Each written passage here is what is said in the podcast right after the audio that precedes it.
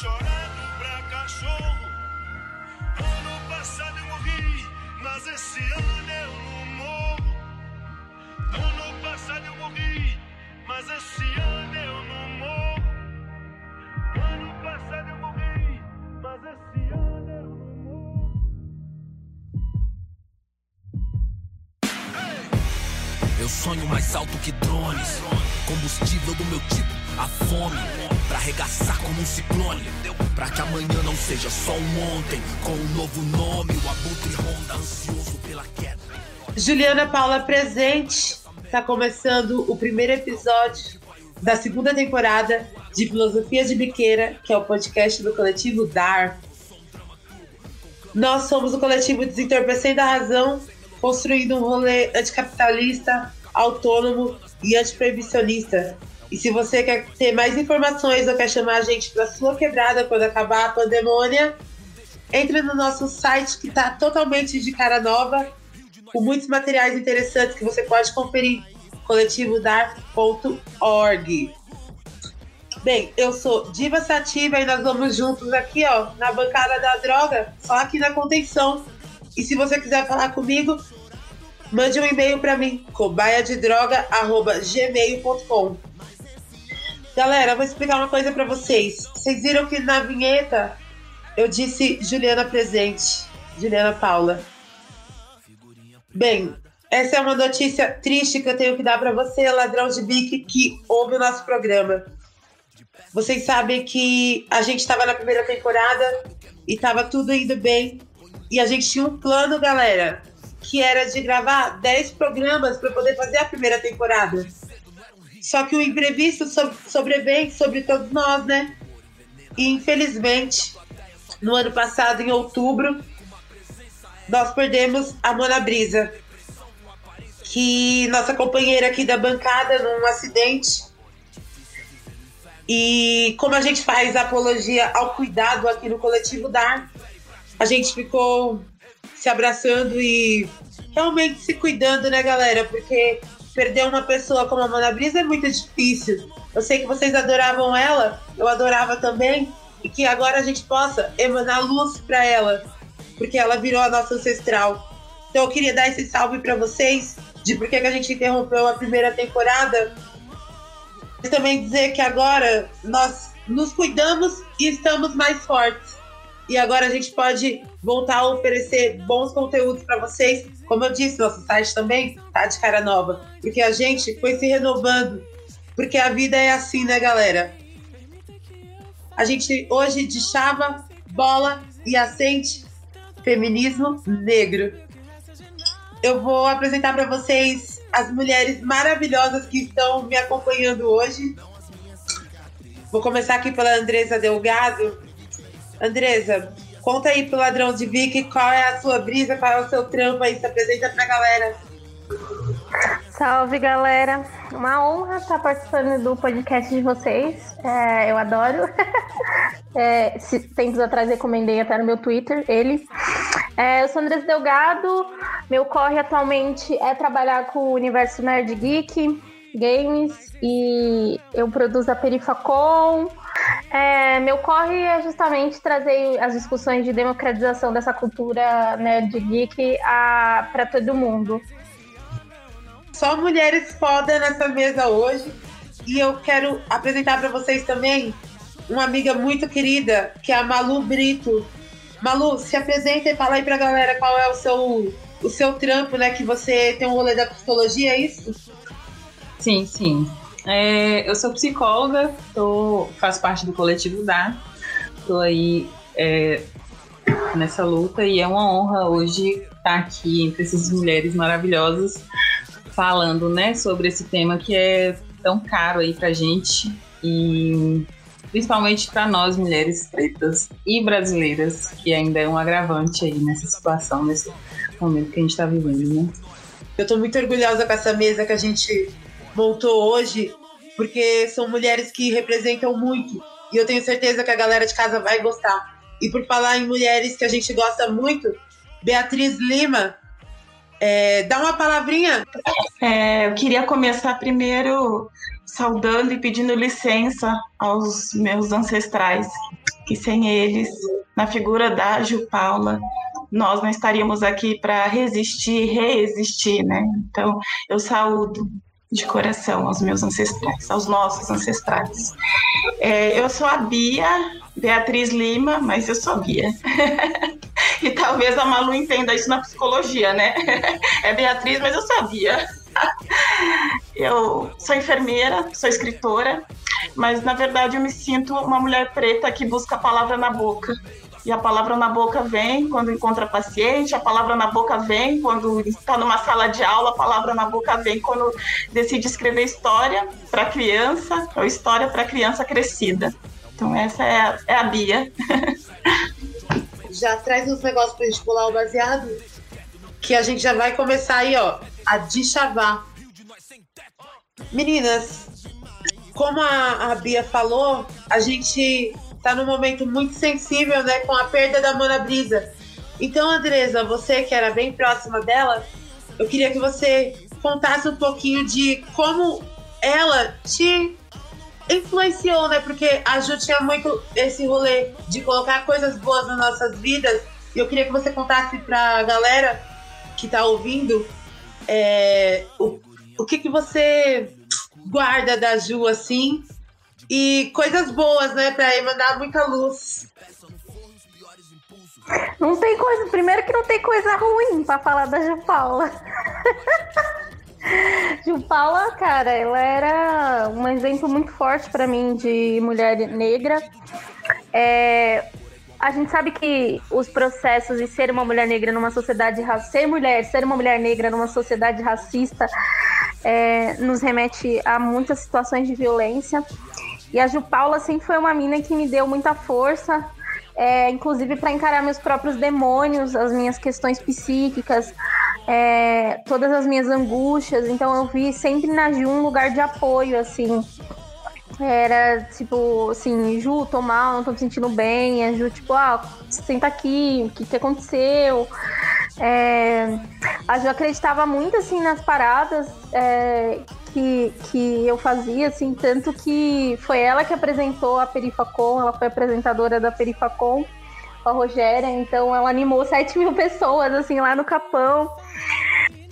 E a Ju, cara, ela cumpriu um papel muito importante nas nossas vidas, mas o corpo dela era um corpo político, né? Ela sabia muito bem que a, a existência dela era uma resistência, é, inclusive por ser essa mulher aí que estava nas discussões de drogas, do, das discussões de abolicionismo. Porque é isso, né, cara? O nosso corpo é um alvo e se fazer uma escolha de estar tá à frente dos debates também é uma escolha difícil, né? Acho que enquanto algumas pessoas brancas podem fazer, principalmente alguns homens brancos podem fazer é, uma escolha de só viver as suas vidas, pra gente não funciona muito assim, né? É, o nosso corpo, enfim, como eu disse, é um alvo e a Ju ela exercia muito bem o papel de ser essa mulher articuladora, trazer uma sensibilidade muito forte para as paradas assim de cuidado e afeto. Cara, não tinha tempo ruim com a Ju assim. É, acho que por isso que a perda dela assim é, é, nunca para, nunca para de doer assim só tá. Eu acho que eu aprendi a conviver com a dor, assim, com a ausência. Então a Ju era essa mulher, assim, muito importante, uma grande articuladora, articuladora dos, ar, dos afetos, das drogas, da política. Realmente, Andresa, é, a Ju Paula, ela foi uma figura muito importante para o meu ativismo e para o meu reconhecimento enquanto mulher negra. E por isso que a gente está fazendo esse programa, galera. E você que está ouvindo aí, ó, não vai desmaiar usando lança, não. Toma sua água e começa a vibrar coisas boas. Não só para a alma dela, mas para a gente e para vocês que ficaram carentes da Mona Brisa. E se você quer ouvir e saber qual é o rolê dela, ouça os programas da primeira temporada do nosso podcast Filosofia de Biqueira. A gente escolheu esse tema, feminismo negro, não só porque ele é importante, mas também em homenagem a Ju. E eu quero começar a chavar esse tema e eu quero perguntar para você, Bia, o que, que é o feminismo negro? Vejamos. Primeiro, quando a gente pensa o feminismo, né, a rigor, o que, que a gente imagina? Que é a luta para que a mulher seja igual ao homem. Acaba sempre trazendo essa, essa lógica, né, de que, ah, então a mulher quer ser como o homem. Aí vem essa, dis, essa disputa de tentar colocar. Mas o feminismo em si, ele é, um, é uma reestruturação, uma ressignificação do mundo, né? É uma lógica de que a gente não vai trabalhar com alguém que vai sofrer ação, que vai ser oprimido, e alguém que que vai se dar bem por conta dessa opressão. Acontece que quando você olha assim, você está dizendo assim que toda mulher é igual. Mas as experiências que caracterizam grupos, e aí é sempre, eu gosto muito de, um, de uma parada que eu comecei a ler e, e eu achei genial. A Andressa trouxe uma coisa muito bacana, de, ela falou assim, ah, quando me descobri negra tal, e um, essa parada que a gente não, a gente se torna negra né? E a gente se torna negra pelo olhar do outro. Então, existe um, um, uma. Para a gente pensar a questão racial, a gente necessariamente tem que pensar que nós somos o tempo todo lidos como corpos pretos. Então, você pode fazer o esforço que for do ponto de vista do cabelo, da roupa, do rolê todo, mas sempre vão te olhar e falar: nossa, seu, seu cabelo é bonito justamente porque não acha que o cabelo de uma mulher preta é bonito. Então, o feminismo negro, ele vem para trazer assim, as experiências de um corpo de uma mulher preta são diferentes das experiências de uma mulher branca. Se a gente pensar na história do Brasil, a mulher preta ela, ela chegou aqui foi estuprada todo o tempo. Né? Ah, não à toa, o nosso corpo é visto como é, é, hipersexualizado, no sentido de que sempre se olha e pensa no sexo, é, sempre se olha e não se vê como uma pessoa capaz de construir teorias, e aí eu acho que vale muito a pena quem tiver interesse conhecer o rolê todo de uma é, professora de história lá do Rio, Giovana Xavier, que ela fez todo um trabalho para trazer várias mulheres pretas que construíram no Brasil a luta intelectual então, a, o feminismo negro, ele é justamente essa análise de a experiência de um corpo de uma mulher preta é diferente de uma mulher branca. E a gente precisa olhar para isso se de fato a gente quiser ressignificar o jeito como a gente vive, né? É, acabar com essa forma de estrutura de, de opressão. É, é isso. Andresa, a gente viu que um feminismo só não basta né? É preciso que haja um recorte racial, porque, como a Bia falou, nós temos experiências diferentes enquanto mulheres negras. Nós somos tipo, muito oprimidas e você disse, né? Nosso corpo é um alvo. A gente tem um rolê que as mulheres pretas elas são muito é, visadas e prejudicadas na guerra às drogas. O que, que você tem a dizer sobre esse encarceramento em massa das mulheres pretas? É, primeiro, assim, é, acho importante que a gente, que as pessoas entendam que é uma disputa, existe é uma, é uma disputa política do que se entende como feminismo é, como a Beatriz bem trouxe, que é o trabalho que a Giovana, que a Giovana faz, que é muito interessante e importante, porque ninguém aqui vai ficar ressignificando o nome do feminismo negro porque ah, não entende as mulheres negras enquanto feministas. Sim, somos feministas. Somos feministas negras e estamos em disputa de uma sociedade antirracista.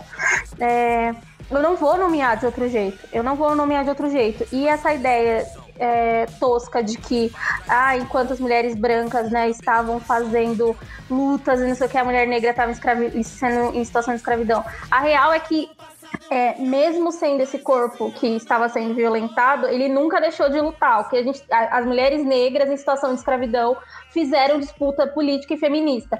Óbvio que a gente não tem articulação da palavra feminismo datada da época, mas é uma disputa feminista. Eu acho muito louco essa coisa de que ficam tentando colocar a gente num lugar paternalista, de tipo, ai, as coitadinhas das mulheres negras. Não, cara.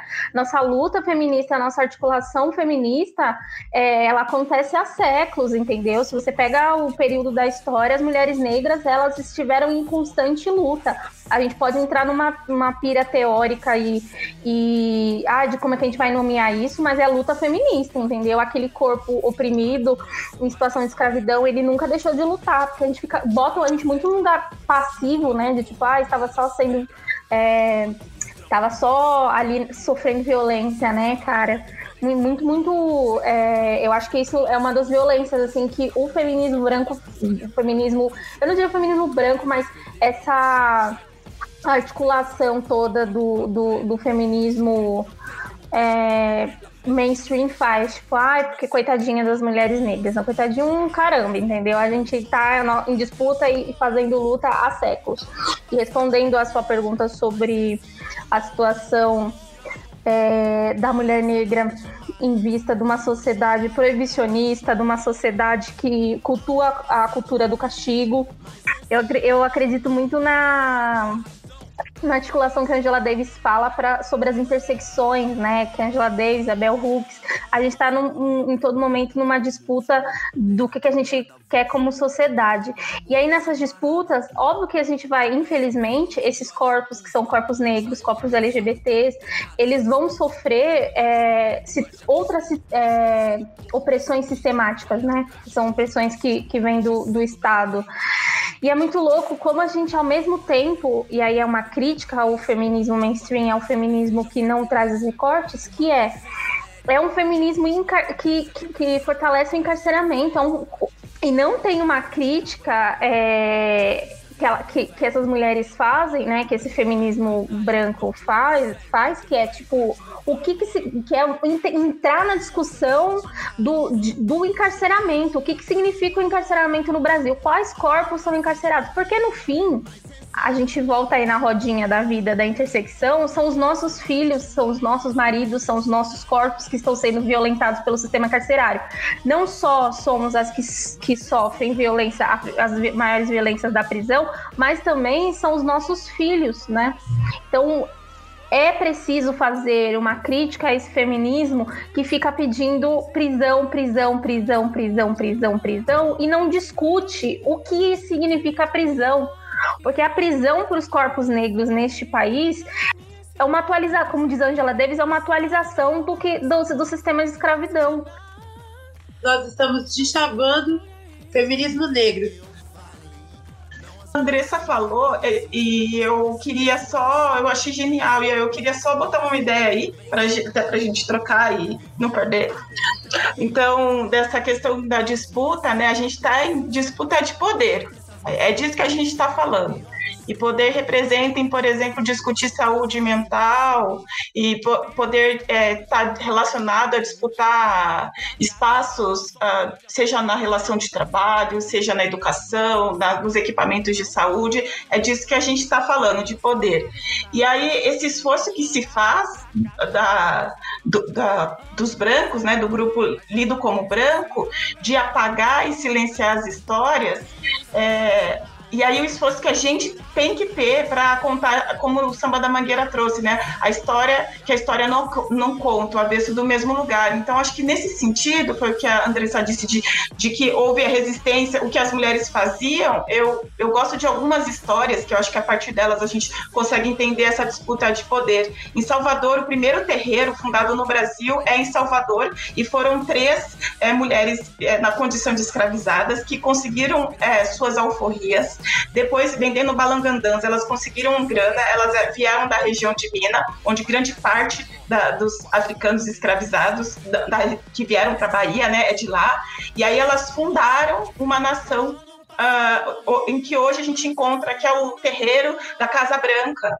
Lá, a primeira entidade, o primeiro orixá que chegou no Brasil foi Xangô, não à toa, né? É o orixá que representa a justiça. O machado de Xangô, que, que ele, ele, é um machado que é cortado, pro, que corta para os dois lados, porque a nossa justiça não é essa justiça branca que pune um único corpo, né? Que faz uma única leitura. Então, para cada um de, cada um dessas molduras de museus, cada um desses homens brancos que contam a história, que dizem que é isso, que tem que fazer, é assim que funcionou, é, cada um desses elementos, para cada um desses elementos, a gente tem a nossa história. A gente tem mulheres pretas, a gente tem homens pretos que também fizeram, né? Então é muito, é, as pessoas adoram contar os abolicionistas brancos, né? Princesa Isabel e essa ideia de que quem está resolvendo o problema, por exemplo, agora do racismo é a dona do Magazine Luiza, quando na verdade não é isso. Porque na pior das hipóteses a gente está botando a galera ainda para trabalhar, ainda nessa lógica capitalista. Então, na verdade, as nossas narrativas, elas já constroem um outro mundo. Luiz Gama, ele fez processo de alforria para 500 negros escravizados. E somente em, em 2018, a Faculdade de Direito da USP o concedeu o direito de ser lido como advogado, porque até então ele não era lido porque um, mesmo frequentando o espaço do Largo São Francisco, lá da Universidade de São Paulo, de Direito, ele não era advogado, não era visto como. Então, entender essas histórias e ver o quanto que essas histórias têm a ver com as nossas, com a da mãe, com o do pai, com o irmão, com o tio, com a avó, é, é essa é, essa é, é o, a, a, negritude se formando, né? O conjunto da negritude se formando. Então, é, eu, eu entendo que descobrir, falar dessas narrativas, trazê-las, né? É, é, entender que essa lógica do, do punir e de punir corpos, entender que esses corpos têm cor, têm CPF, não são qualquer, qualquer corpos, né? É, ela, ela está endereçada para a manutenção de um poder. E é por isso que a gente disputa poder, e é por isso que a gente tem que entender essas ferramentas e entender até uma frase da Audre Lorde que diz: a gente não vai destruir a Casa Grande com as, aliás, a senzala com as ferramentas da Casa Grande. Incrível tudo isso que você falou e como rola realmente um apagamento da história negra, né? Hoje em dia, a gente está se levantando, se levantando ainda mais, né? E se mostrando cada vez mais.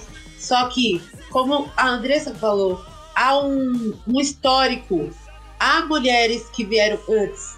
A gente tem histórias, tem ancestrais, nosso povo tem nome que foi trocado, mas acontece um processo, né, Malu, nesse sistema capitalista que a gente vive de apagamento da história negra que afeta a nossa saúde mental, não é, Malu? E você que é psicóloga, pode falar um pouco sobre isso, porque a mulher negra ela é sobrecarregada mentalmente. A gente tem muito que aprender com esses corpos que foram silenciados, porque uh, quando a gente denuncia né, esse tipo de exploração do povo negro, em geral, da mulher preta, é, essa emoção, essa, essa emoção é até óbvia, principalmente para as pessoas né, que sabem, que vivem, né, que, que nos ouvem de fato, que vivem isso. E além de encarceramento, falta de acesso à saúde mental, para a gente terminar de, de chavar o feminismo negro, eu queria lançar uma pergunta para a bancada, tá bom? Quem quiser responder.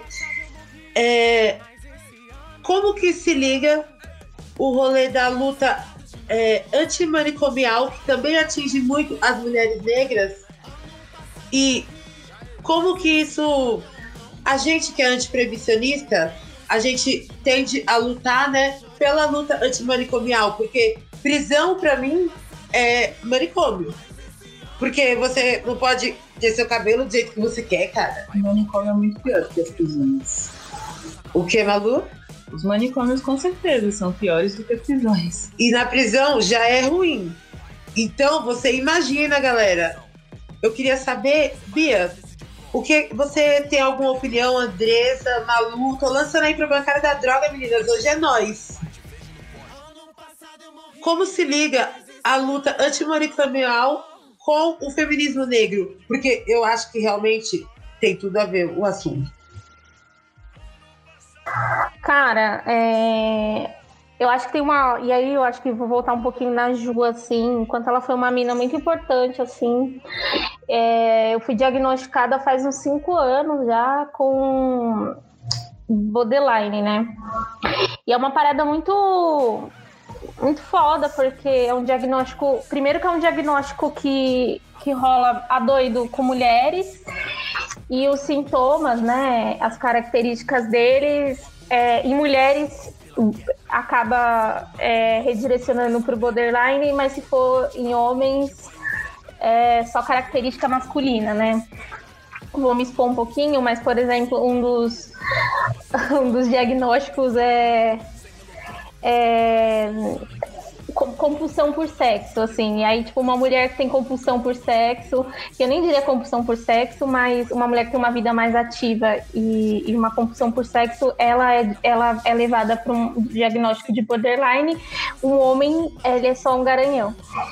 E aí, foi um momento muito difícil, assim, na minha vida, porque é isso, assim, né? Tipo, eu fiz muita merda.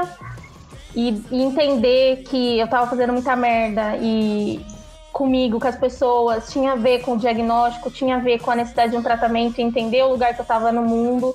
E a Ju foi essa mulher que teve muita paciência comigo e me pegou pela mão literalmente, falou: "Amiga, tamo junto.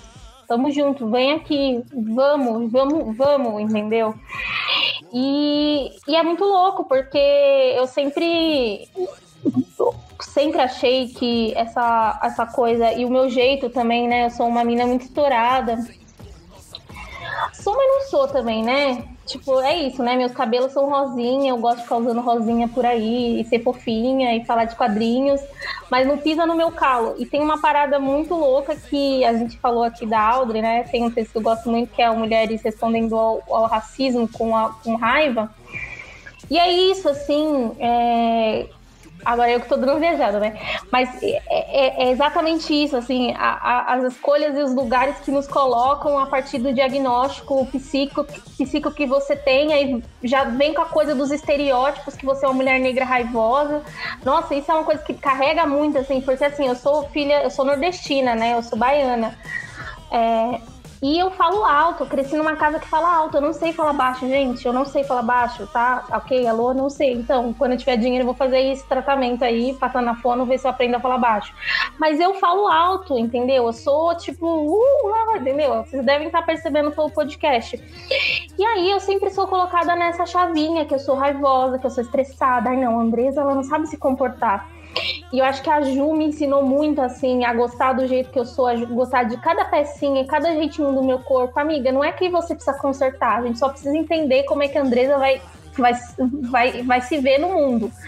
É, não é para você ir lá e modificar a Andresa para ficar do jeito que as pessoas brancas do movimento autônomo querem que fique. Não, a gente vai entender aqui o que, que a parte da Andresa tá fazendo mal para Andresa. É a Andresa que precisa que precisa estar tá bem, assim. E aí eu acho que tem. A gente tá falando de saúde mental, manicômio, essas coisas. Foi uma parada muito importante para mim, porque a gente vive aí a, a, a, a, cultura do castigo, a coisa da medicalização, da vida. E, e, e voltando na, na, coisa da cultura do castigo, acho que eu foi muito importante passar por esse processo. A gente está em, em, constante cura e eu sei que eu não respondi muito a pergunta sobre manicômio, mas eu acho interessante o debate até sobre a saúde da mulher negra, assim. Então, de novo, a Ju sempre foi uma referência para mim, assim, nisso, assim. Ela sempre me deixou num lugar muito confortável, assim, porque a sociedade julga muito as pessoas que têm diagnósticos psíquicos. Imagine você ser uma mulher negra que tem um diagnóstico psíquico que está ligado uma questão de gênero fudeu, entendeu? E, e a Ju me ajudou muito a lidar com tudo isso, assim. Então, eu, assim, novamente, eu sou muito grata a essa mulher. que hoje em dia, ser subversiva é ser quem você é, como a Andressa estava falando.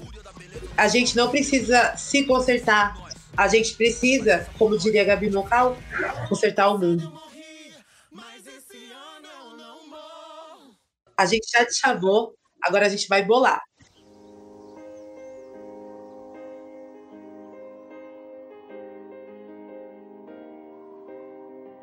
e bolar uma ideia especial com homenagens e carinhos para Ju Paula, que foi uma pessoa que só trouxe bem-estar para as nossas vidas.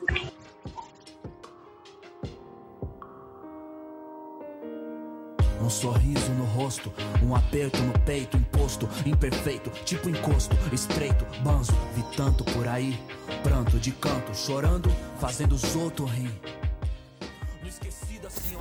Ju, já faz um ano desde a sua passagem de surpresa. Meu filho nasceu. Um bebê festeiro. Tenho certeza que você ia gostar muito dele. Às vezes eu sinto muito sua falta. Então eu choro, sem constrangimentos, pensando em tudo aquilo que podia ter sido se o destino não tivesse tirado você da gente. Eu fico inventando esse delírio impossível. Você assim, chegando de repente atrasada para a reunião do nosso coletivo, gritando no megafone na faixa da frente de algum ato, balançando a raba até o chão nas madrugadas de festa. Ou comigo em um boteco qualquer, nesse privilégio imenso que eu tinha de algumas tardes contigo. O mundo ficou um tanto mais bruto, mais racista, mais machista e infinitamente mais triste sem você, minha amada amiga mas a vida é assim. E eu penso que para sempre vou carregar essa saudade. Um pouco de melancolia e tristeza, é verdade, mas também um combustível permanente de utopia em submissão, a certeza de que seguimos, alegres e em luta, enfrentando toda essa gente escrota e fascista que não suporta o amor e a poesia. Agradeço todos os dias pelo privilégio infinito de ter tido você na minha caminhada. Você me fez alguém muito melhor. Para sempre vou te lembrar, pretinha. Sempre. Com todo o amor e loucura que houver nessa vida. Rafael Presto.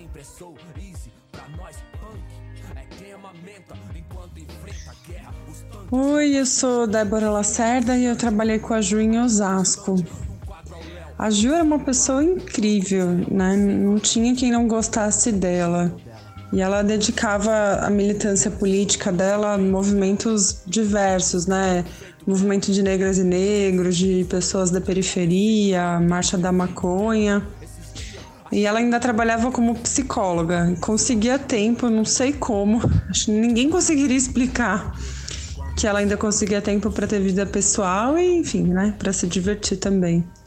E tudo isso ela estava sempre de muito bom humor, uma pessoa incrível. Ela fazia até parecer fácil, né? Fazer tudo isso, conciliar tudo isso dentro de 24 horas no dia. Ela é aquele tipo de pessoa que só de existir já deixava o mundo melhor. Vai sempre, sempre, sempre, sempre fazer falta.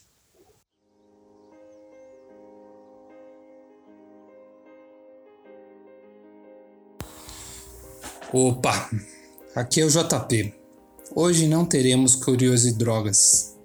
No dia que esse episódio aparecer no seu tocador de podcasts, 30 de outubro de 2020, o mundo estará completando um ano sem essa pessoa maravilhosa e indescritível que foi a Ju Paula, que se despediu da gente em um trágico acidente de moto em uma quarta-feira de manhã.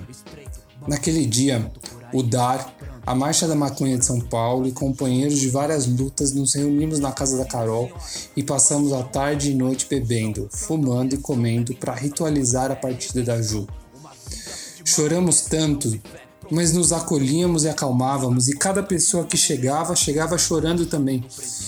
Mas com o tempo as lágrimas iam dando lugar às lembranças afetuosas que tínhamos com ela. Acho que ela teria gostado de saber que encaramos esse momento tão doloroso de forma coletiva, fazendo fumaça em homenagem a ela, como em uma cerimônia tradicional mesmo, um ritual. Pelo menos naquele dia, não tivemos que lidar sozinhos com a imensa tristeza. Pessoa luminosa, solar, amiga sempre muito sábia, sensata, carinhosa, Nunca brigava com ninguém, só odiava mesmo a desigualdade, a injustiça, o capitalismo e as opressões decorrentes dele.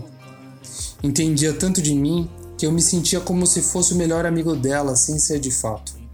Acho que ela tinha esse papel na vida de muita, muita gente.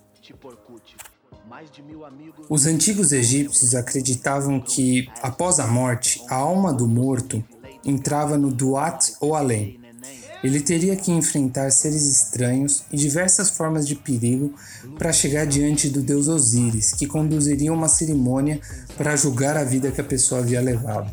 O coração do morto, representando as atitudes que tomou em vida, seria pesado em uma balança, oposto a uma pena de Maat, a deusa da justiça. Se o coração fosse mais pesado, a alma seria devorada por uma besta demoníaca chamada Amit. Mas se a pena e o coração ficassem equilibrados, a alma do morto poderia seguir para os campos de junco, um lugar muito parecido com o Egito terreno, mas pacífico e harmonioso, um tipo de paraíso, onde o morto reencontraria aqueles a quem amou em vida, que ali também tivessem chegado. Se tivéssemos sobre a morte as mesmas crenças dos antigos egípcios, não teríamos dúvidas que um dia encontraríamos a Ju Paula alegremente fumando seu baseado, curtindo um som do homicida ou chamando para colar no samba da 13. Ju, separe esse baseado aí que um dia a gente se vê.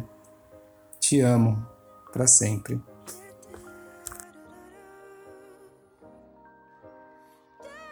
Eu sou a Beatriz, sou psicóloga. Eu conheci a Ju Paula na Semana da Psicologia na Anguera. Ela estava falando sobre a psicologia, sobre racismo, sobre violência de Estado, falou sobre a descriminalização das drogas. A gente acabou se tornando grandes amigas e grandes parceiras de trabalho. A gente supervisionava os atendimentos uma da outra, né? Os atendimentos na clínica que a gente fazia. Foi uma mulher que me inspirou muito e ainda me inspira nos meus caminhos a fazer uma psicologia mais humana, né, mais da rua e menos da academia, que de fato acessa e acolhe as pessoas. Ela pode não, não viver mais de corpo presente, mas com certeza as sementes dela têm dado frutos muito lindos. Ela tá sempre com a gente no coração e nas boas atitudes. Olá, eu sou Malu do coletivo Dar e falar de Ju, eu costumo dizer que eu tive muita sorte em conhecer Ju Paula, mas também muita falta dela em perder ela tão cedo. Porque apesar do pouco tempo, né, nossos encontros sempre foram muito significativos, assim, muito potentes para mim. Né? Porque de onde eu venho, é, sempre me foi cobrada uma postura diferente da que eu tinha, principalmente depois da minha formação em psicologia. E aí eu cheguei aqui em São Paulo, né, cheio de inseguranças, alguns medos. E aí na minha primeira reunião da marcha eu encontro, né, outra psi, toda empoderada, maravilhosa, falando das lutas, né, falando das questões e eu me senti super representada naquele momento. Eu já me encantei de cara, assim. E aí nesse mesmo dia a gente conversou um pouco, eu falei das minhas angústias e tal. E ela falou: mulher, você pode ser o que você quiser. E eu realmente senti que eu podia. Né? Eu podia assumir a pessoa que eu, que eu sempre fui, né? E sempre fui podada. E aí foram surgindo outros encontros, né? Outras reuniões e a gente foi se aproximando e era sempre muito maravilhoso estar perto de Paulo. De Ju Paulo. Era uma energia, era uma alegria diferente, era sempre algo que agregava muito, assim. E, e aí teve o último Poropopó, né? Tava rolando uma egrégora assim maravilhosa de mulheres potentes, eh, visionárias, porretas mesmo, só mulher foda. É, era tipo o encontro das bruxas. E Ju me solta que eu tinha sido a pessoa mais linda que ela conheceu em 2019. Eu fiquei me achando, né? Lógico. Mas mal sabia ela o quanto que ela já representava para mim, né? O quanto que ela significava para mim. E que bom que eu pude falar isso para ela naquele dia. Né? E eu acredito que a maioria das pessoas que conheceram Ju tiveram a oportunidade de homenageá-la, porque era inevitável, pela pessoa incrível que ela era. E, e é isso, assim, pessoas como Ju não morrem, né? É, o, o seu legado elas permanecem com a gente por muito tempo, né? Principalmente por conta dessa pessoa que sabia reconhecer e exaltar o melhor de nós, né? E as almas que foram tocadas por Gil Paula nunca mais serão as mesmas, eu acredito. Gil Paula presente. Oi, eu sou a Tamara, sou da Craco Resiste e minha homenagem para Ju Paula é dizer que eu aprendi muito com essa mulher que era muito forte, aguerrida é, na luta contra o machismo, o racismo, a guerra às drogas. E ao mesmo tempo ela era muito doce, muito cuidadosa com os seres humanos que faziam parte dessa luta também. A Ju foi uma grande mediadora de inúmeros conflitos, inúmeras tretas. Ela sempre teve muito presente, assim. Ela era muito ponta firme. Todas as vezes que a gente precisou dentro da Craco Resiste que ela fizesse uma mediação ou viesse é, ajudar a gente a lidar com qualquer questão, ela sempre era muito cuidadosa com todas as pessoas e todas as partes envolvidas, sem perder é, no horizonte a, a aguerrida, a mulher aguerrida que ela era para a luta da transformação da sociedade. Eu é, louvo o, a presença da Ju na minha vida e tenho certeza que ela é uma estrela que brilha lindamente onde ela estiver.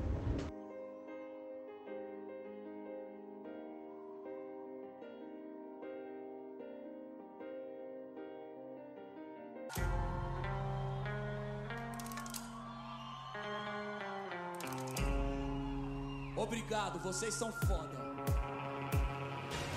Escolhi fazer rap não. O rap me escolheu porque eu aguento ser real. Como se faz necessário, tiozão. Os rima por ter talento. Eu rimo porque eu tenho uma missão. Sou porta-voz de quem nunca foi ouvido. Os esquecidos lembram de mim porque eu lembro dos esquecidos. Aí, tipo embaixador da rua. Só te deu brilho no meu olho, os falsos já recua. E os cordeiros em pele de louco, gritando que tá pronto. É, galera, a gente bolou essa ideia aí super chique, né? Sobre a querida Ju Paula, nos deixou ano passado, Mana Brisa, mas ela também deixou várias lembranças boas. É, eu recomendo que você que está aí bolando seu baseado, assista da primeira temporada o episódio número 5 sobre a cocaína e saiba o que, que a gente aprontou, eu e a Mana Brisa. Mas voltando aqui pra gente finalmente acender, que a gente já chamou o feminismo negro e já bolou uma ideia sobre a Ju Paula, que é referência do feminismo negro pra gente.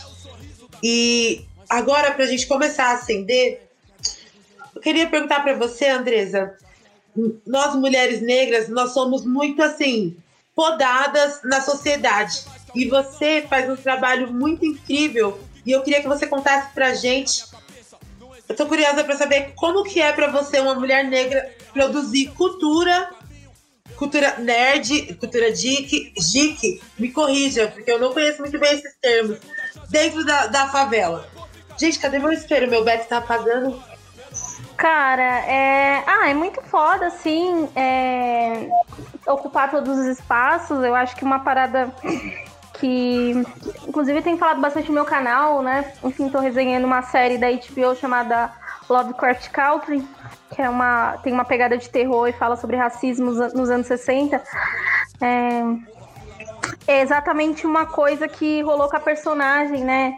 Ela foi transportada para um, uma outra dimensão e nessa dimensão ela pôde testar as possibilidades dela enquanto mulher negra, assim.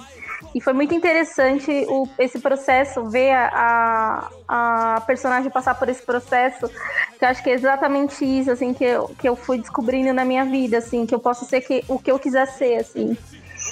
E ah, eu não curto, assim, qualquer coisa que qualquer, qualquer coisa que a gente, enquanto pessoa negra, vai fazer, acaba às vezes dando dor de cabeça, porque, enfim, a gente vive num mundo muito racista no sentido de que as pessoas costumam a, a, a tratar as pessoas negras como se elas fossem, como se elas tivessem que atuar dentro de certas caixinhas, sabe? Tipo, ah, você é uma mulher negra, você tem que estar tá lá na roda de samba só. Não, mano, eu, sei lá, quero ouvir K-pop, tá ligado? Ah, você é uma mulher negra, você tem que estar lá, lá, no funk. Não, mano, eu quero, eu quero ouvir outras coisas, tá ligado? Eu gosto de funk, eu sou super funkeira, eu gosto de roda de samba, mas eu também gosto de outras coisas. Eu sou o universo, sabe? Tipo, inclusive, essa metáfora desse episódio é muito interessante, que é isso, cada pessoa negra é um universo. E, a, e, e o que o racismo faz com a gente é poldar e nos cercar e nos cercear de viver as experiências, assim e as pessoas não sabem lidar com, com essa questão da representatividade negra. Então, ao mesmo tempo, é muito bacana, mas também é uma disputa política, assim. As pessoas acham que, ah, tipo, a Andresa tá lá trampando com game. Não, mano, tem que ficar ouvindo na minha, na minha DM os caras reclamando, porque é, sei lá, tem dois, acrescentaram dois personagens negros, e os caras ficam chamando de lacração. Enfim, é, é muito legal, mas também é disputa política, e mas a gente veio pro mundo, infelizmente, para brigar, né? E a gente tá aí brigando e. Ah, e se divertindo também, né? Que era o que a Ju Paula mais gostava, assim. Isso é bem legal. E é isso. Isso é verdade, a gente sempre se diverte, porque essa é a verdadeira contravenção. Essa é a verdadeira quebra do sistema, fi. Quando a gente fica bem loucona e não morre no final, é assim que a gente quebra o sistema, porque acontece, né, Bia? Como a Andressa estava falando, um controle dos corpos das mulheres e ainda mais das mulheres negras mas um dos modos de da gente quebrar isso é tendo conhecimento e tendo cuidado com a saúde, né, Bia? E você que é desse rolê da enfermagem, conta pra gente um pouquinho sobre esse rolê da a gente já falou de saúde mental, mas da saúde corporal, porque quando a gente o nosso corpo é o nosso templo. E saber sobre a nossa saúde e ter acesso à informação é um modo também de sororidade entre nós. E você, como uma mulher negra que estuda esse rolê, tem muitas coisas para falar pra gente. E nós estamos aqui de baseado, bolado e canudos na mão, querendo te ouvir, Bia. É saúde, é saúde.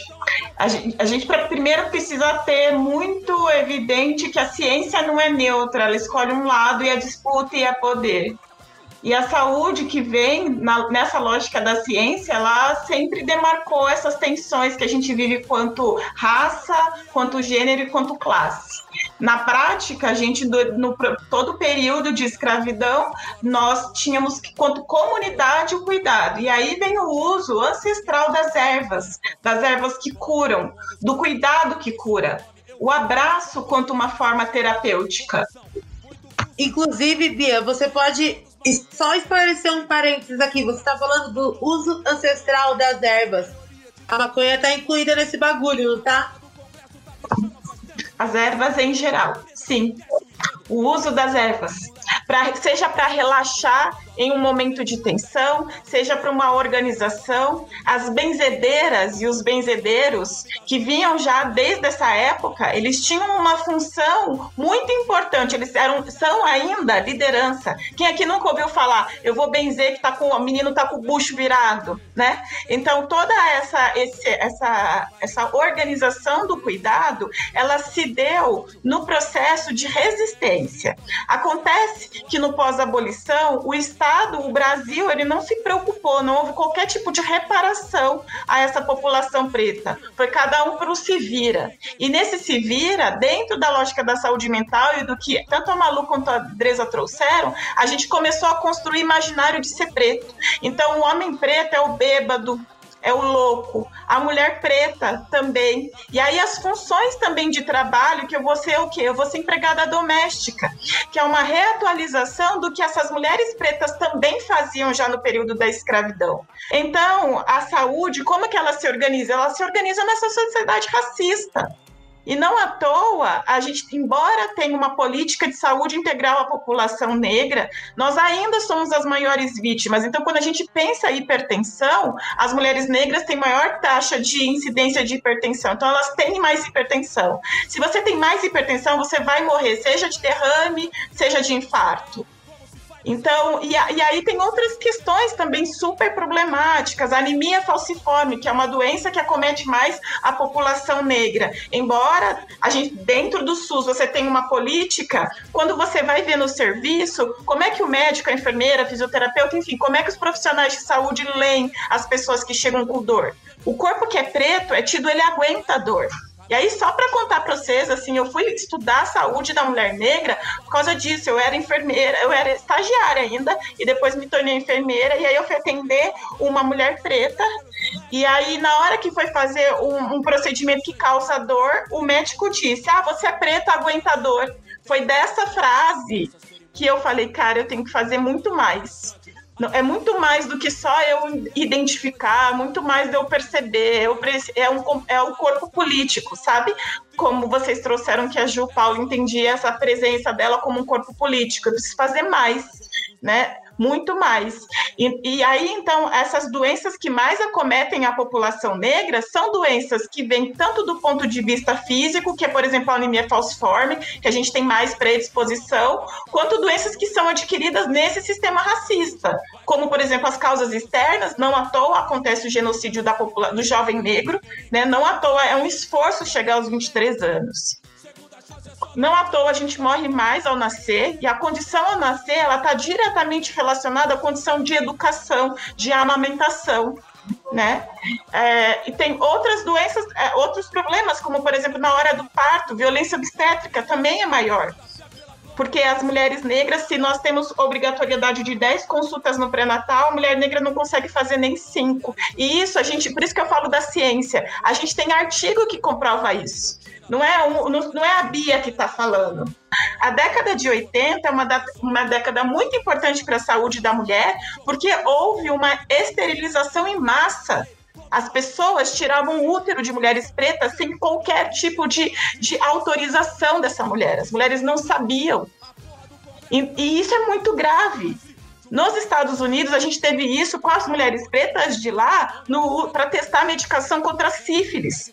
Então, o corpo preto, essa lógica da saúde, e aí é pensar que a saúde dentro do capitalismo, ou seja, dentro da indústria farmacêutica bancando, não é à toa que a gente está tendo disputa de vacina entre China Estados Unidos e coisa e tal, e eles estão vindo para o Brasil. Mas não é para. Porque aqui tem preocupação que quem está mais morrendo é a população negra. Não é para fortalecer o sistema único de saúde não é para buscar justiça, é grana, é interesse político, é disputa de poder. Então, quando a gente olha a saúde da mulher negra, ela é marcada pelo racismo, ela é marcada por todas essas formas de que eu não vejo um corpo com subjetividade, que pode ouvir todo tipo de música, que pode ler todo tipo de livro, que pode escrever, quando é que a gente pensa? Eu volto a trazer o exemplo da Carolina Maria de Jesus. Carolina Maria de Jesus, embora catasse papel, era escritora. Mas por que, que quando a gente conta a história dela, ela só é catadora de lixo? Ela só morou na favela do Canindé.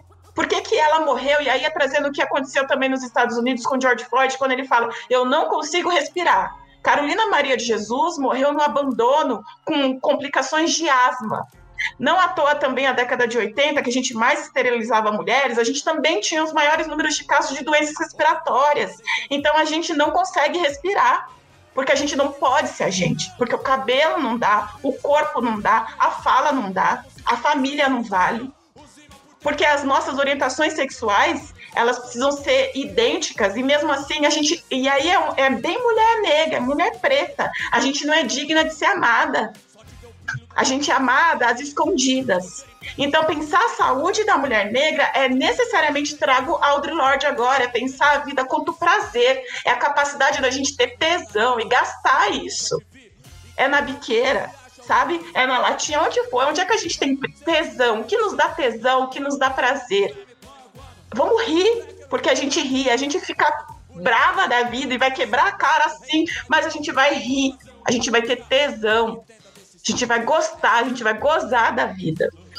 É, nesse sentido, eu queria só trazer um exemplo para minha fala, para ilustrar o que, que é esse o racismo institucional, pensar o racismo dentro da saúde, que impacta na condição de mulher. Eu tive um sangramento vaginal. E aí eu fui no primeiro pronto-socorro.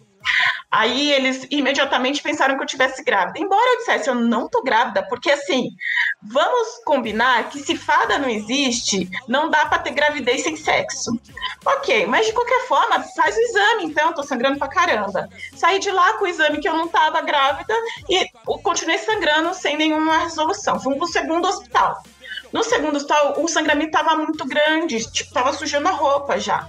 E aí eles falaram de novo, eles coletaram de novo o exame para provar, para dizer que eu tava grávida. E aí começou a me dar uma puta agonia, eu, mano, eu não tô grávida. Eu tava começando a pensar, nossa, eu devo estar, tá, tomara que eu esteja, pelo menos eu já sei que foi por causa de gravidez.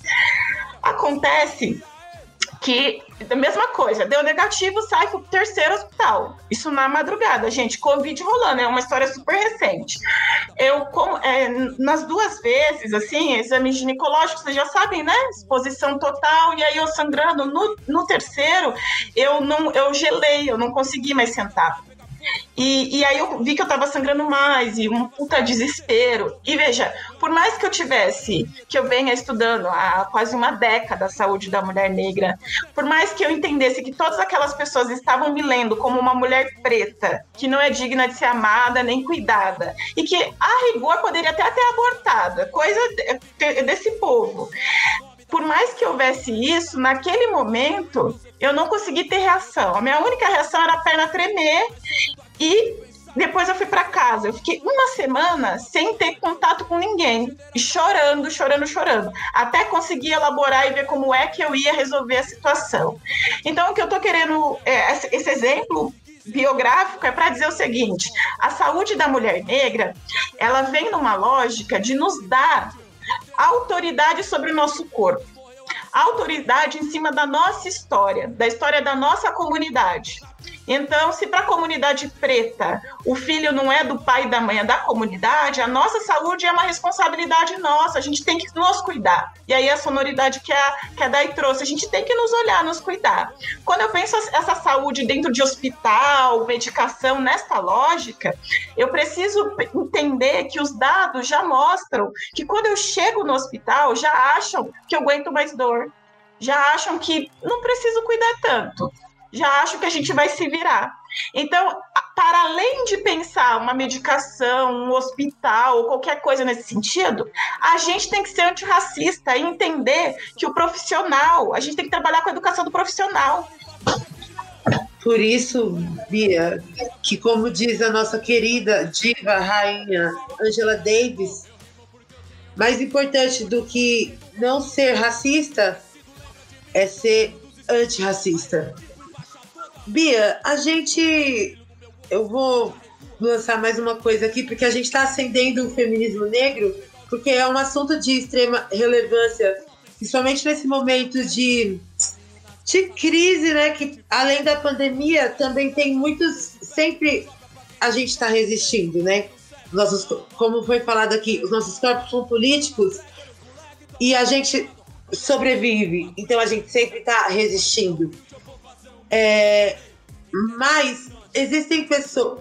A gente, galera, não precisa usar droga, por exemplo, para ser a favor da legalização das drogas, né? Então, uma pessoa não precisa ser negra para acreditar e defender e fazer coisas com o feminismo negro. Então, eu queria saber aqui da bancada da droga especial para essas mulheres aqui, que eu estou orgulhosa, qual é o papel da branquitude no feminismo negro. Porque também alguém pode estar ouvindo uma mulher branca e querer saber também qual é o papel dela, porque a gente conversando, a gente falando, fica mais fácil o papel da branquitude. Então vamos lá, acho que tem três conceitos que valem a pena a gente resgatar. O primeiro deles é entender que a lógica do racismo é a racialização de corpos e que isso não acontece porque um cara é grosso, escroto, nojento, ele tem até amigo preto, ah, ele acordou de mau humor, é mau caráter. Isso não é individual né? Ele, o racismo, ele, obviamente, ele se dá no sentido de indivíduo, de pessoa a pessoa, as, as ofensas, mas a lógica dele, a estrutura dele se dá por meio, seja das instituições, como eu disse, da saúde, por exemplo, mas na educação, não à toa, a experiência da escola é a nossa primeira experiência do racismo. Eu, eu duvido que nós aqui não tenhamos vivido a história de nunca ser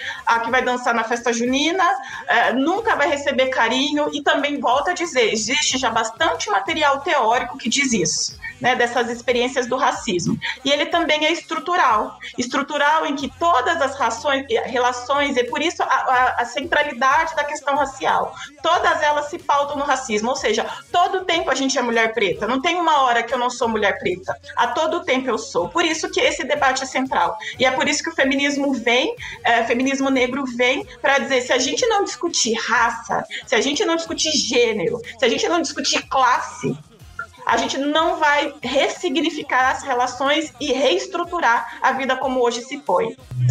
É, então, a, a, branquitude, nesse sentido, para concluir, ela é o, o, papel dela dentro do, do, pensando como um grupo branco, é de entender que ele é o promotor do racismo. O racismo, ele não foi. A ideia, a construção de raça e de dizer uma serve e outra não serve, vem de uma lógica branca eurocêntrica. Então, portanto, os brancos devem sim participarem de toda esse, esse essa repactuação de uma vida antirracista, né, de uma sistematização de vida antirracista. É, não como essa lógica de que eles vão fazer, de que eles são os protagonistas, mas eles têm que sim revisitar todas as suas ações, né? É, então, portanto, é, é, é, dessa forma que eu entendo o papel. Né? Não, não apagando, não silenciando, mas é um é rever, né? ressignificar todas as relações. Lembrando que o branco ele pode se dar a chance de não pensar, a branquitude é isso, né? Ele é a regra, portanto ele não precisa se pensar. É o outro que tem que ver, é o outro que tem que entrar. É isso que a gente tem que ter como ruptura. É isso que não dá mais para estabelecer nas relações sociais. Quando aquela filha do cão lá bota a criança dentro do elevador, é porque aquela vida daquela criança não importa. Não importa.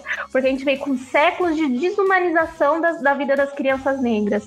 Então, quando a gente fala e chama as pessoas brancas para responsabilizar elas pelo racismo, é por conta disso. Ai, não foi eu que criei, não foi eu que criei, mas aqui tá todo mundo se fudendo, entendeu? Então, pega a sua parcela de culpa e vamos aí, entendeu? O que não dá é de novo, a gente senta aqui, tá quatro mulheres negras fazendo um podcast falando sobre situação da, da, da discussão racial, e aí o, as pessoas vão lá e falam assim, ai, mas é pauta identitária. Pauta identitária é meu cu, meu cu, que são estruturantes do capitalismo, entendeu? O capitalismo se alimenta do racismo. Então para com esse papo aí de, ai, é identitário. Identitário é um caralho, meu. O que, que são as mulheres trabalhadoras domésticas como se, se não são, a, são se não são a, os peões de obra, né? Se não são a, a, a, classe trabalhadora quem sustenta, quem sustenta esse país. Porque se você não tem uma doméstica em casa, o cara que é céu da empresa lá, da Amazon, entendeu? Que vai chegar e, e, e acabar, enfim, fudendo todo o sistema de venda de livros, ele não vai conseguir, porque ele não chegar na casa dele não tem almoço, não tem casa limpa, entendeu?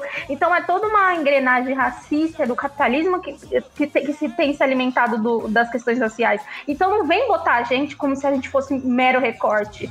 Não somos meros recortes, não somos meros recortes, entendeu? A, a nossa opressão ela é importante para que o, o, o capitalismo continue girando, entendeu? Então, assim, respeita o nosso corre, entendeu? Ela fiquei puta a gente fica puta mesmo, porque a gente é. Sou santa, sou puta, sou filha da luta. A gente fica assim, Andresa. E eu compartilho da sua revolta, porque a nossa raiva, ela é digna.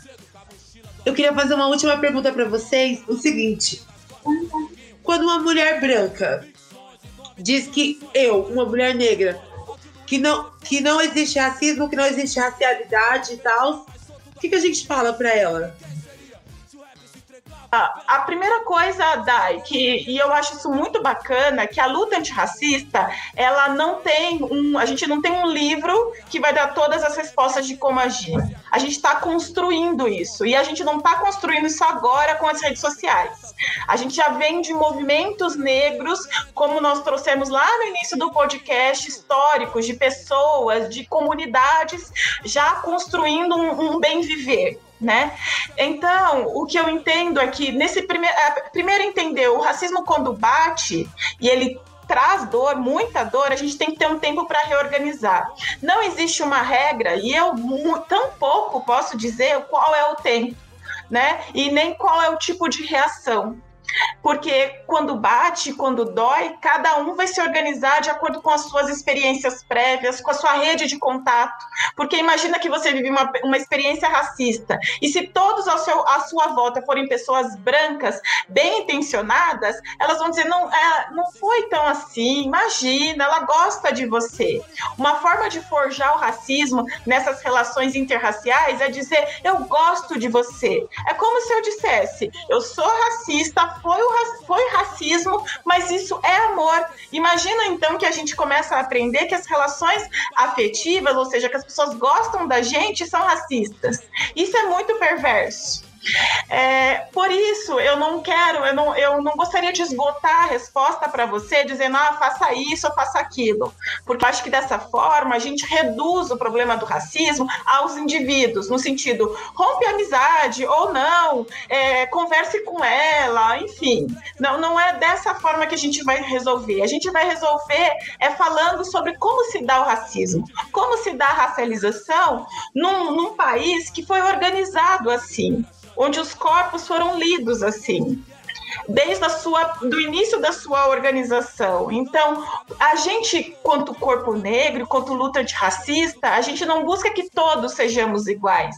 A gente combate a desigualdade. Então, a pergunta é: quando a diferença gera desigualdade? Acho que é a, é a pergunta que tem que ficar. E talvez conversar com essa amiga, ou enfim, nesses exemplos, mas quando essa diferença de corpo, de experiência de vida se torna desigual? Porque é quando se torna desigual que a gente entende o racismo.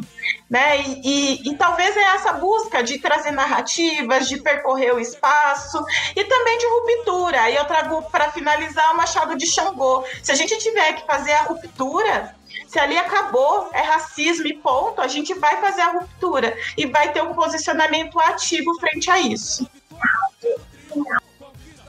É muito louco, cara, essa. É essa coisa que é irritante, assim, de ai, somos iguais. Não, mano, é para botar os demarcadores de, de, que nos diferencia mesmo, pra gente caçar as estratégias para acabar com isso, entendeu?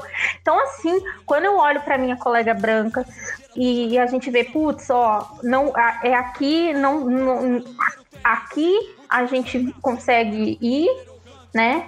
Que, putz, estamos aqui juntas discutindo a questão da legalização do aborto, vamos. Cara, e aí eu trago outra questão, putz, mas e o genocídio da população negra? Quero ser mãe, mas eu, é, ao mesmo tempo que eu, eu, quando eu digo eu quero ser mãe, é, eu quero ser mãe, eu quero escolher, se eu quero ser mãe, tipo, se eu, se eu engravidar, eu quero poder fazer um aborto, porque eu escolhi que eu não quero ser mãe, e eu quero ser mãe porque eu, eu quero que meu filho viva, viva, entendeu? Tipo, porque meu filho pode ser assassinado, entendeu? Então, o eu quero poder escolher ser mãe é literalmente várias outras coisas. Partimos de lugares diferentes. Então, é importante a gente entender de onde, para onde a gente está indo e para onde a gente vai entendeu? Então essa, esse, essa, essa coisa de ficar, ai, é, tentando trazer demarcadores que, tipo, ai, não, somos todos iguais, estamos juntos. Não, mano, estamos juntos, beleza, mas a gente tem que entender o que, que nos diferencia, entendeu? Para que a gente possa andar em parceria e ver até, até onde vai, entendeu? Para ver se eu posso contar contigo. O bagulho aqui, mano, é sem hipocrisia, entendeu? Eu agradeço a essa bancada maravilhosa. É, vamos tacar fogo, meninas. Aqui em Filosofia de Biqueira, como a gente falou, não tem resposta pronta. É filosofia. E nós somos as filósofas. Vamos tacar fogo? Eu vou começar por você, Bia. O que, que você odeia que a gente vai tacar fogo agora? Tacar fogo no Estado. Eu quero tacar fogo em todo mundo que fica chamando a gente de identitário, porque essas pessoas são tão nocivas quanto os racistas, que elas impedem a gente de avançar na luta. Malu? Eu taco fogo na desigualdade social, né? Que é um problema que afeta a maioria das pessoas. Nós somos maioria, né? E como é, Bia falou aí, é, as pessoas tentam é, introjetar na gente essa ideia de igualdade que de fato não passa do, de um discurso, né? E assim como o fogo transmuta, né, transforma, que sejamos todos esses agentes transformadores dessa realidade. Palavras bonitas, Malu. Como tudo que você sempre diz, é bem agradável de ouvir. E eu vou tacar fogo também. É... Não é sempre que eu faço isso, mas hoje eu faço questão. E eu esqueci do que eu ia tacar fogo. Meu Deus do céu. Beck. Cadê o Beck? Não, calma. Eu tinha pensado. Ah, tá. Eu vou tacar fogo no resto da família imperial do Brasil. Que esses dias o descendente lá do príncipe tal é, falou, falou que, tipo, a família imperial tinha sangue negro e pá, que era igual, igualdade e que, tipo, não tinha nada a ver o rolê deles serem exploradores brancos que exploraram, né? E o Brasil, ele, ele foi montado em cima do sistema escravocrata. escravocrata. Consegui falar. Não tem como ser uma república, uma democracia com as leis do império. E tem leis aqui no Brasil que é desde o tempo do império. E, tipo, não tem como, mano, avançar. Então eu vou tacar fogo neles. Galera, eu quero agradecer a todos vocês que ouviram o nosso podcast, nosso especial.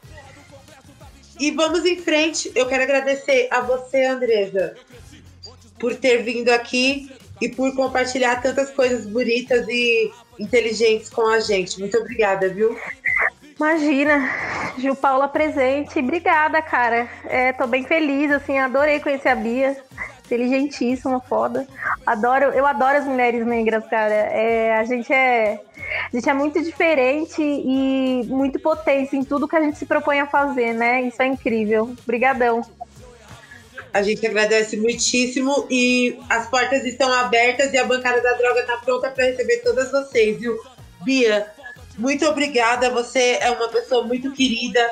É... A gente te ama e você é uma pessoa que sempre traz muito o rolê da ancestralidade para mim. E eu já te falei isso. Eu espero que o pessoal que está ouvindo é... que eles percebam isso também e sintam isso porque você traz um rolê de ancestralidade que é importante, porque são poucos resquícios que a gente tem. Então você é uma pedra preciosa. Ai, te amo. Melhor forma de dizer é te amo. Bia que é escritora, hein, galera? Ah, em breve meu livro para criança. Vou falar de cabelo, cabelo de nós, mulher preta. Legal. Adoro. Quer, quer passar o, o nome do seu canal do YouTube? Eu, é Andresa Delgado, eu não tenho muita criatividade, não. Malu, você é uma das melhores amigas que eu tenho e eu tô muito feliz de você ter vindo aqui, que é o nosso espaço. E eu quero agradecer você, você aqui com a gente. Ah, eu que agradeço. Agradeço mesmo estar aqui. Adorei conhecer as meninas, maravilhosas as falas, assim, agregou bastante. E eu me sinto muito honrada de estar aqui do lado da diva maravilhosa e de todos esses divas também aqui na tela. Galera, eu sou Diva Sativa. Se você quiser falar comigo, se você quiser reclamar do programa, se você quiser, assim, faltou algum assunto que a gente não conseguiu comentar, precisa de uma parte 2, manda aqui no meu e-mail, cobaia de droga, arroba gmail.com, cobaia de droga. E se você conhece alguma droga que eu não falei aqui, me fala, que eu sou a cobaia, eu quero conhecer. É, nós somos o coletivo Desentorpecendo a Razão e vamos acabando aqui o primeiro programa da segunda temporada de Filosofia de Biqueira. Eu quero agradecer todo mundo, meninas, muito feliz e eu também agradeço pelo programa e eu tenho certeza que as ladras de Bic vão adorar. Chapa, não fica assim, jura pra mim que foi e agora tudo vai se resolver. Já serve, eu volto com meu peito leve. Rezando pra que você apareça mais uma vez. Não posso esperar dia de ver você voltando pra gente. Sua voz avisar,